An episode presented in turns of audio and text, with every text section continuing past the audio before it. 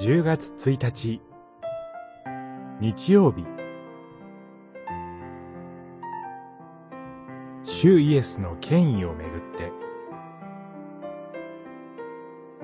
マタイによる福音書。21章。23節から32節。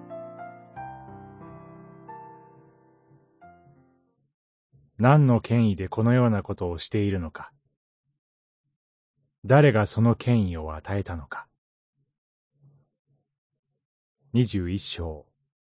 23節。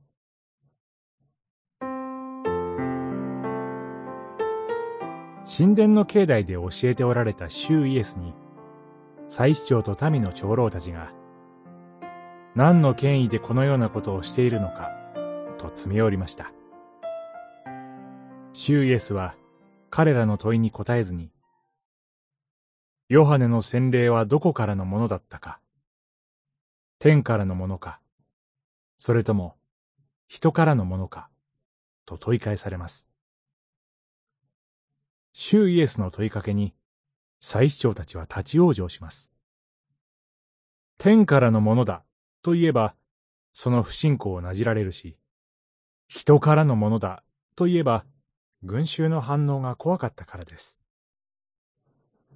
しかし、祭司長たちは、天からの権威について知らなかったわけではありません。主イエスは、二人の息子の例えの中に、父の命令を拒みながら、最後には従う兄と、父の言うことを受け流して、最後まで従わない弟を登場させます。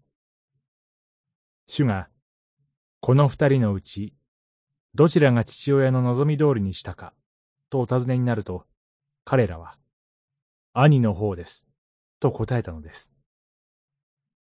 彼らは、父親が表している神の権威に従うべきことを知っていたのです。ところが、祭司長たちは、自分たちの対面と保身にこだわって、ヨハネの権威を認めようとはしませんでした。